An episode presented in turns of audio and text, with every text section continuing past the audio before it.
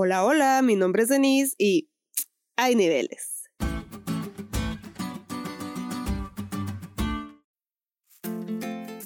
Hay una frase que dice, si realmente quieres conocer a alguien, dale poder. ¿Has notado cómo la mayoría de los seres humanos se vuelven arrogantes, intocables e insoportables cuando reciben su cuota de poder? Quizá le pasó a tu mejor amigo cuando llegó a ser jefe de grupo. Tal vez le sucedió a tu vecino, el que te saludaba todas las mañanas, pero cuando llegó a ser un importante político, lo dejó de hacer. Y ni hablar del que de por sí no te caía, cuando se hizo policía.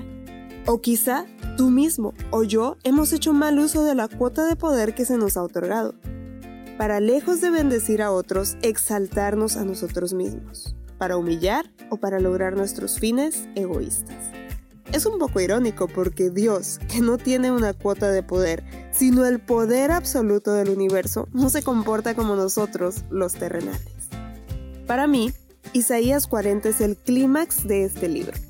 Ya no vemos los errores del pueblo rebelde, ahora se nos presenta la misericordia y el poder de Dios entretejidos para salvar a la humanidad. En los primeros versículos está Dios consolando al que se ha equivocado, interesado en que todos los judíos tengan el informe de que su pecado ha sido perdonado, organizando la forma en que el camino se allane, en que lo torcido se enderece, en que lo dolido se consuele, en que todo mundo y no solo los judíos se enteren que hay un Salvador. Los siguientes versículos presentan el contraste temporal del ser humano con el de un Dios cuya permanencia es eterna, cuyo poder y sabiduría es de un nivel inalcanzable. Con preguntas retóricas, Isaías coloca al ser humano débil, ignorante y frágil en su sitio y exalta la majestad, poder y misericordia del Creador.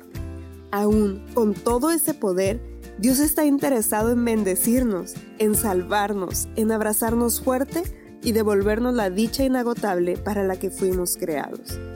Él no tiene solo un poco de poder, Él tiene todo el poder y lo ha usado para rescatarnos, para darnos fuerza y para sostenernos.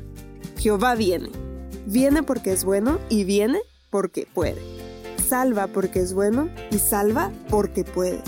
Entre los planes del ser más poderoso del universo estás tú, el más débil, porque Dios también es amor, y eso hace que su poder sea de otro nivel.